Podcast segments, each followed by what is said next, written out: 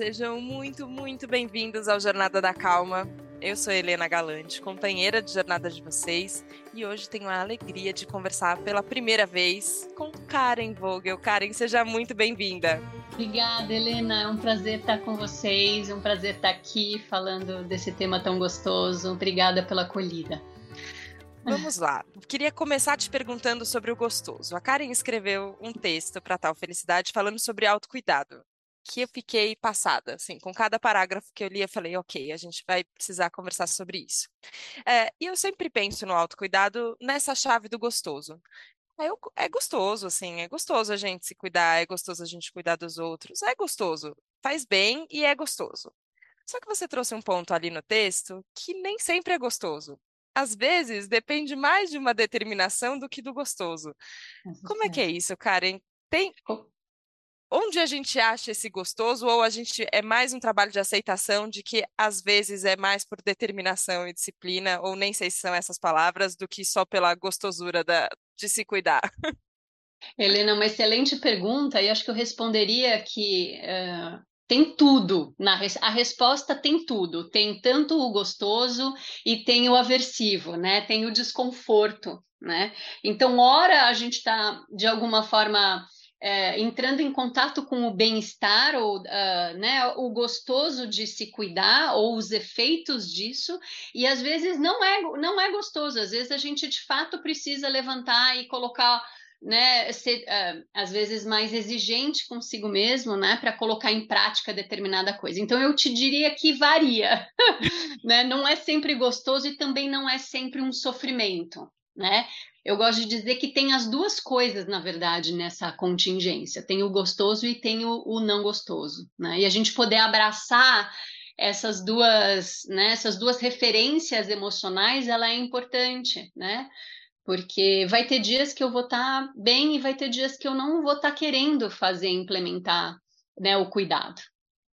E aí vai ser um pouco aversivo. Sim, aversivo é, é uma boa palavra, mais científica ali no caso, ainda bem, né, Karen? Para isso, mas tem. É... Eu também às vezes fico pensando isso, assim. É... Você deu o exemplo sobre academia, né? Por exemplo, assim, a gente sabe que a gente precisa fazer atividade física, a gente sabe que a gente precisa fazer atividade física. Todos os dias a gente acorda falando hoje eu quero muito fazer atividade física. Tem dia que sim, tem dia que nem tanto. Uhum. É, a, a Shell, que já esteve aqui, a Raquel uhum. a Shell, que é minha treinadora, é, a gente conversou lá atrás no Jornada da Calma e a gente fala muito sobre isso, sobre o treino físico, você também um treino de presença, um treino mental e tal. Recentemente ela começou a falar com, com os alunos e comigo também, assim, ó, só vai. Tem horas que você só precisa ir. Tudo bem, é para ser legal, é para ser divertido, mas só vai, só faz que para mim já é diferente do no pain, no gain, que é isso. Uhum. Então, se você não sofrer, você não, não vai ser bom. Mas acho que a atividade física é, é um bom exemplo disso, assim, porque tem essa. É, é como se fosse um, um controle racional que a gente tem de um, de um impulso que ele é mais primitivo ou não. Uhum. Quem, é que, quem é que toma essa decisão de eu vou me cuidar, eu não vou me cuidar? Eu vou, eu vou te dizer que às vezes não é a consciência, ou seja, não é, é, Às vezes é o corpo realmente colocando algum limite ou pedindo. Então, por exemplo, é, essa semana eu tô com uma dor aqui na, na parte de trás da lombar e é porque realmente eu deixei de fazer atividade física nas últimas duas semanas. Então, é, de uma certa forma, às vezes a gente. É o que você falou, a gente sabe que a gente precisa fazer atividade física, a, a, o mundo te atropela e você não consegue ir, e depois tem alguém que te avisa. Alguém, muitas vezes, é você mesmo, né? Através de uma dor ou através é, de, alguma, de alguma sensação, ou não conseguir dormir porque você está muito ativado e a atividade física te faz bem para, né? Consumir toda a nossa energia, enfim. Então, de alguma forma, a gente vai. O corpo ele vai avisar de alguma forma, né? É, burnout, por exemplo, é um lindo exemplo de que o corpo avisou, avisou, avisou, avisou e a gente não ouviu. E aí deu ruim, né? O gato subiu Sim. no telhado. Então, eu te diria que é, talvez, um, um, uh, respondendo essa tua pergunta, né, talvez a grande questão seja a gente de fato ficar atento ao limite, é, né, ao corpo pedindo, ou o cansaço, né, ou sei lá, qualquer, qualquer manifestação que o corpo ou a mente esteja mandando para nós, e a gente escutar realmente e ver que tem um momento que é, Sabe aquela. Eu gosto de dar aquele exemplo da máscara de oxigênio do, do, do, do, do avião, né? Tem uma hora que, se eu não cuidar de mim, eu não vou conseguir cuidar do resto. Eu preciso me priorizar, né? Porque se eu não estiver bem, eu não vou conseguir trabalhar, eu não vou conseguir cuidar de quem eu tenho que cuidar, né? Então, tem uma hora que o corpo vai falar: olha, presta atenção, é, precisa, a gente precisa trocar, não é mais sobre o outro, agora é sobre você né? E o corpo avisa isso. Agora, eu nem sei se é correto assim, né? Ou se é o uhum. ideal a gente fazer tanto essa divisão corpo e mente como a gente faz, uhum, né? Mas, sim. mas uh, no, no, no, dia a dia a gente faz essa, essa ideia de que tem essa mente que está na nossa cabeça e tem o corpo ali rolando uh, quase como se fosse separado, que é um pouco louco, mas a gente percebe sim. isso dessa forma. Uh, esses sinais, eles muitas vezes vêm vem da mente mesmo? Porque eu sinto, eu, eu tenho, e e não é, não é só uma sensação, né? Tem muitos estudos sobre isso, sobre o nosso nível de cansaço, e que às vezes eu, eu sinto, e aí vem da, da parte da experiência mesmo, que ele é um cansaço mental, ele é um cansaço da cabeça não parar, dos pensamentos não pararem. Esses sinais são, são mais difíceis, porque você falou da lombar, por exemplo, a lombar parece que ela é grita de um jeito que a gente não tem como ignorar a lombar, né? É, mas isso que fica na mente, aí é só terapia mesmo, para a gente poder ficar mais atento? Como é que é, Karen? Pode ser, pode ser terapia ou pode ser, na verdade, a terapia em si, né? Ela vai só ajudar a gente a tomar consciência desse pensar, né, Helena? Mas tem as práticas de atenção plena, que na verdade, né, a gente perceber é a gente ser um grande observador dessa máquina mental, né? E a gente começar a observar quando essa máquina mental ela começa a ficar fora da casinha, né? Sei lá, a gente começa a ficar meio persecutório, a gente começa a achar que está todo mundo contra a gente, a gente começa a achar, né? E, e, aí você começa, ao observar essa máquina, você começa a perceber que, nossa, eu acho que essa máquina está um pouco demais, né? E, e para isso, as práticas de atenção plena, ou, ou a tradução para o português, né, é atenção plena, mas as práticas de mindfulness, né, é, são fundamentais, que na verdade nada mais é do que a gente ser um grande observador dessa máquina, né?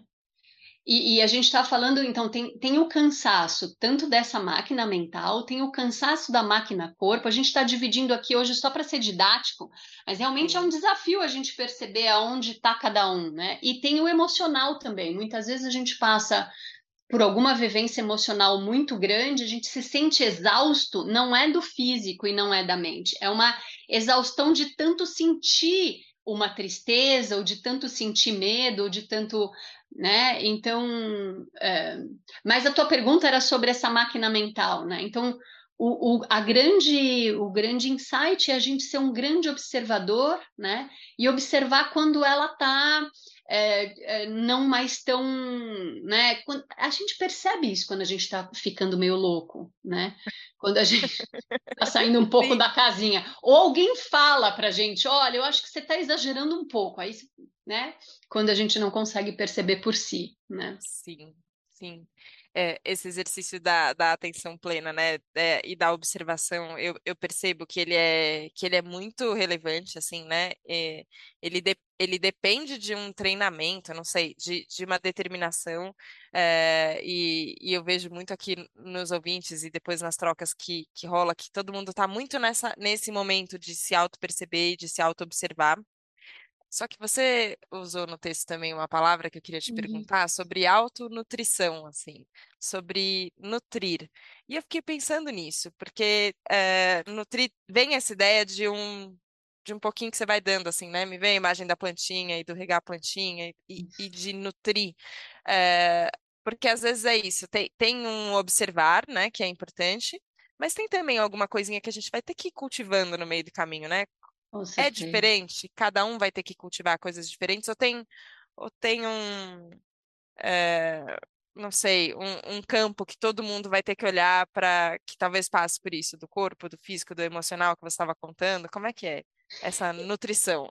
Que linda, que linda pergunta, porque de fato a nutrição, é, Helena, ela vem mais de um lugar de autocompaixão, né?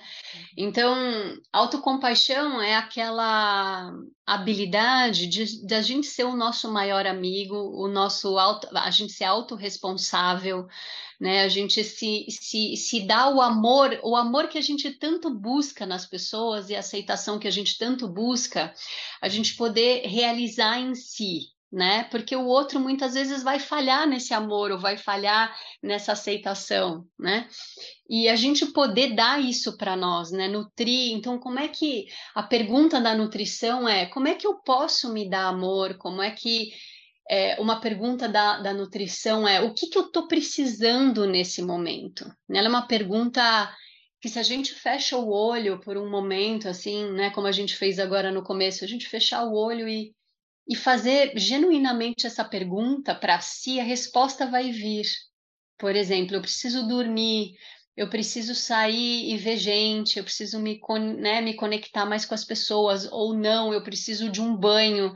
Geralmente vem a resposta, né? Então, a nutrição, ela vem desse lugar onde eu decido dar para mim, eu me dou. Eu não fico esperando que isso venha de algum lugar que é o que, na grande maioria, é o que a gente busca, né? Então, é o, eu, eu, vou, eu vou deixar é, para lá, não é o outro que vai me dar o que eu estou precisando, eu vou atrás. Se o que eu estou precisando é me conectar com o outro, ok, é minha responsabilidade ir lá me conectar. Mas, de uma certa forma, vem dessa desse se dar aquilo que a gente precisa, né? É, se é aceitação, se é menos autocobrança, se é se punir menos, muitas vezes, né? Ou seja, como é que eu posso ser amoro amorosa comigo no atendimento daquilo que eu mais estou precisando, né? Então, a nutrição, ela vem um pouco nessa coisa do, da auto, do auto amor, né? De como a gente, como é que a gente se trata, e a gente se trata às vezes com tanto desdém, né? É, nossa, tem, tem horas que eu, que eu percebo isso, assim, a gente não trataria qualquer outra pessoa, é, qualquer desconhecido na rua, às vezes com uh, o, o descaso que a gente trata a gente mesma. Até chegar num ponto que eu fiquei pensando nisso, né? E você falou com convicção e eu gostei. É, uhum. Que se a gente, se a gente é, fechar os olhos e se perguntar o que, que eu estou precisando agora, eu recebo uma resposta.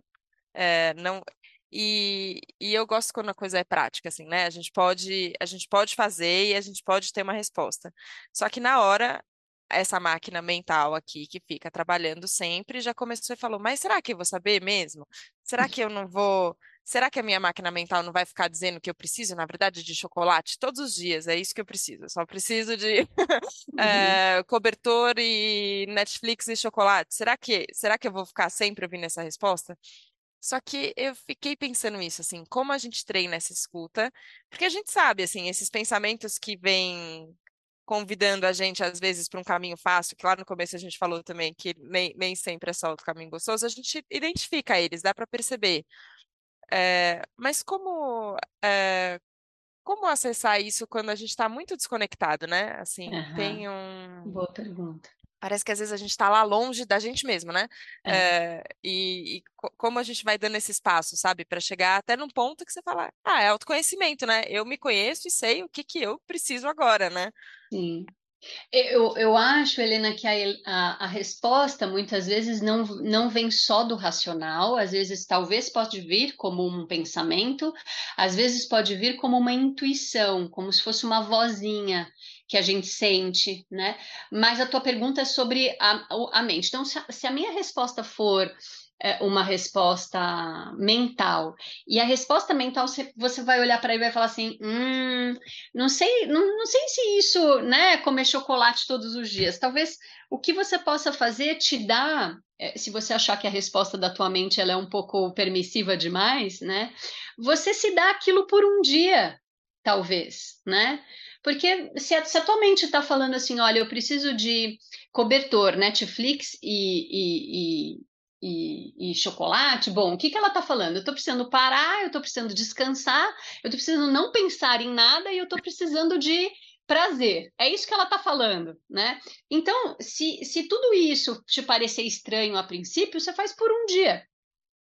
Né? A gente não precisa fazer todos os dias. Mas a gente está se dando aquilo que eventualmente a mente encontrou a, a resposta, né? Então, se a gente achar que é permissivo demais, a gente não precisa fazer tanto. Né? E aí no dia seguinte a gente pergunta de novo e vê se vai ser a resposta do chocolate, do cobertor e do Netflix de novo. Sim. Né? Agora, fiz muitas perguntas da mente, mas você falou, tem essa resposta que às vezes ela vem na forma de intuição. É, e eu tenho vontade aqui, já que estamos no final de ano para começo de 2023 agora, publicamente tenho vontade de 2023 acessar mais a minha intuição, assim, sabe? Eu falo, cara, eu, que, eu quero seguir esse caminho, é, eu quero entrar mais em contato com ele, é, não não negar esses impulsos que vêm, essa, essa vozinha que, que você falou e que ela fica aqui bem mais no, no peito. Tem horas que eu, que eu acho que a minha intuição vem, vem mais para baixo ainda da barriga, assim, parece que ela vem do. vem da, da, das vísceras intestinais, é um negócio muito visceral que mesmo. Que legal, Helena. Só que tem vezes isso, assim, que, é, que justamente por não ser tão, tão lógico, tão racional, a gente fica parece que tateando, né, a intuição. É, qual, como é para você a, a, a, o seu contato com a sua intuição, Karen? Como é que como é que você nutre esse relacionamento intuitivo? Ele, é, a pergunta é tão interessante porque, de fato, acho que o maior desafio da intuição é a gente lidar com a intuição e a mente que vai querer entrar e dar alguma. Né? Então, por exemplo, eu, eu tive uma intuição de que é por ali, aí vem a mente e fala assim: bem, veja bem, se você for por ali, talvez aconteça isso, isso, isso, isso de errado, né? E aí de alguma forma, então, acho que o grande, o grande desafio, de fato, é a gente ouvir e, e não racionalizar, né? A mente não entrar e... e, e... Então, é, é claro que a intuição, ela aparece para as pessoas de formas diferentes, né? Por exemplo, tem gente que sente cheiro das coisas, né? Quem é mais, mais um pouco mais psíquico, né? Tem gente que tem gente que, que sente mesmo, é, sente, por exemplo, eu, eu sou uma pessoa que sinto muito arrepio, né? Então, por exemplo, às vezes eu estou atendendo um paciente, ele fala uma coisa, eu sinto um arrepio, eu falo, eu preciso prestar, é, é, tem alguma coisa aqui, né, que é importante. Então, a intuição ela é interessante porque ela se manifesta para as pessoas de formas diferentes, e talvez essa seja o nosso grande o, o, a tarefa para 2023, né? Como se, se você, né, para a gente se conectar mais com isso, é ver como que ela aparece. Às vezes ela aparece com uma vozinha, às vezes ela é uma vozinha sutil, né? Do tipo, não esqueça isso. E, e, né? E, e, aí a gente vai lá e pega, ó, né? por exemplo, às vezes acontece muito quando eu estou saindo de casa, vem uma coisa e fala assim, não esqueça isso, né? E aí eu vou lá e pego aquilo e realmente aquilo era muito importante. Né? Não foi a minha mente que falou. É, é uma, é, para mim vem como uma, de uma forma muito sutil, muito, né? Quase, quase não audível assim, né? E aí eu, e aí, enfim, mas é comigo. E acho que o grande desafio da intuição é a gente entender como é que vem para as pessoas, né? Para cada um, né? Às vezes vem como um feeling, assim, tipo uma sensação de, hum, essa pessoa talvez não seja legal para mim, né? É, e vem como uma sensação, às vezes não é claro, não é uma frase, vem um, uma sensação de, nossa, eu não sei por que eu quero ficar longe dessa pessoa, né? Então a intuição ela tem um pouco disso, assim, é difícil descrever porque cada um sente de um jeito. Né? Sim. Sim, mas acho que todos nós sentimos, né? A gente todos tem, nós sentimos, com tem, ou, acho que é, é isso. Esse exemplo da, da coisa para sair de casa é, nossa, é batata para perceber quando você não ouviu, né? Quando Exato, veio, veio uma ideia, aí você fala, nossa, mas por que eu precisaria de uma caneta agora? Não precisaria. E no meio do dia você fala, nossa, precisava ter pegado aquela caneta, era isso que eu tinha que ter feito. É, E tudo bem. Eu, talvez, como um treino de autocompaixão também, quando acontece isso, eu tento não ficar brigando comigo. Falar, tudo Hum, bem, não ouvi naquele dia, mas naquele momento, mas no próximo eu posso ouvir.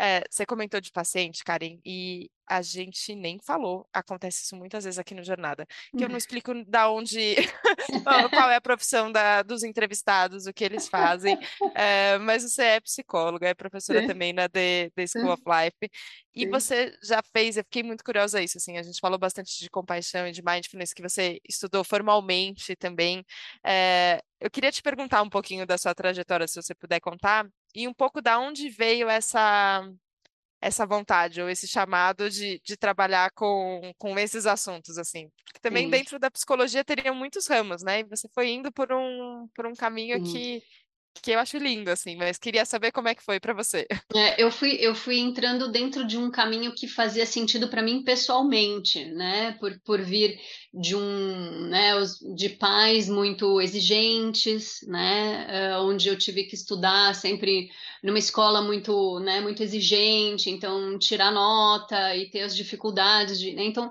eu vim desse, desse berço, né? Da, da autocrítica, da da coisa ter que ser muito eh, dentro de uma norma, né? Dentro de uma questão mais quadradinha. Então eu fui percebendo em mim realmente essa essa autocobrança, essa rigidez, né? Esse querer entrar numa caixinha e nunca a gente nunca consegue entrar na caixinha realmente, né? Então eu fui percebendo em mim um pouco essa rigidez e essa, esse desamor. né? E quando eu, quando eu fui realmente estudar autocompaixão, foi muito significativo, porque a primeira coisa de quando a gente estuda autocompaixão é a gente perceber como a gente se trata. E, e, e é um capítulo de, desse aprendizado muito dolorido, muito dolorido mesmo, mas que ele mexe tão profundamente que você fala, a partir de hoje eu não vou mais me tratar assim, né? Porque a gente vê que a gente só replica aquilo que a gente vivenciou na infância de uma forma automática. Né? A gente entendeu que aquilo era uma verdade e a gente só vai repetindo aquilo. E aí tem um momento que você fala, gente, isso não é bom para mim, né? Isso é tóxico, né? E foi um momento que eu realmente fui estudar e, e, realmente é um aprendizado diário, né? A gente se, se amar, porque de fato a gente erra, né? Como você falou, a gente esquece as coisas, e aí a gente pega o chicote e a gente até se vê se chicoteando, mas aí a gente fala, não, talvez não precise tanto, né? Então muda muda um pouco a forma como a gente entende, né, os nossos erros, o que a gente precisa realmente. Então veio dessa necessidade mesmo, veio de, de um limite realmente, né? Agora, isso que você falou da, da infância, eu tenho pensado muito nisso, assim, de... Parece que é, um- uma amiga muito próxima, é, o filho acabou de completar sete anos, E ela teve uma crise. Falou assim: agora pronto, tudo que eu podia ter feito na primeira infância eu já fiz. Eu não sei se ele vai virar um psicopata, se ele não vai virar um psicopata, o que que vai acontecer? Já, o que podia ter feito já foi feito e agora acabou, não tem mais jeito. Enfim, falou brincando, claro, era um, um desabafo ali também. E acho que a sensação de você lidar com os filhos crescendo e, e entender qual é o impacto que a gente tem, tem, tem toda a complexidade ali da história. Mas eu fiquei pensando nisso, né? Que o que acontece no passado aconteceu. E, e aquilo tá ali daquela forma. E você hoje não consegue voltar lá na sua infância no colégio e na lida com as notas e como as coisas aconteceram e mudar aquilo. Aquilo foi como foi. É, Só que ao mesmo tempo, hoje você não se trata da mesma forma como você se tratava nesse, nesse primeiro momento que você percebeu, ok, como é que eu me trato, então eu me trato diferente. Como é que é isso? A gente, a gente não muda o que já aconteceu, mas a gente muda como a gente olha para o que aconteceu. O que que muda? Porque alguma coisa muda. Eu- ótimo, muda a forma como a gente enxerga a si, né? Porque na nossa história, Helena, a gente aprendeu, a- a- os nossos cuidadores, os nossos professores, os nossos colegas, eles ensinaram a gente é, a se olhar de uma forma, né? Então, é, eu aprendi na minha infância que não estava bom o suficiente, que eu tinha que fazer mais, eu tinha que fazer melhor, a nota tinha que ser melhor, né? Então eu fui, eu, eu- eu- me se estabeleceu essa crença, né? Não boa o suficiente, eu preciso fazer mais. Né? Preciso fazer mais, preciso fazer mais. E aí, quando você vai ver, você está dentro desse, desse limbo do fazer mais, do fazer, do fazer, do fazer, e não é suficiente para mudar a crença. Né? Então, respondendo a tua pergunta, o que dá para fazer é mudar essa forma como a gente se enxerga e também enxergou, enxerga esse passado.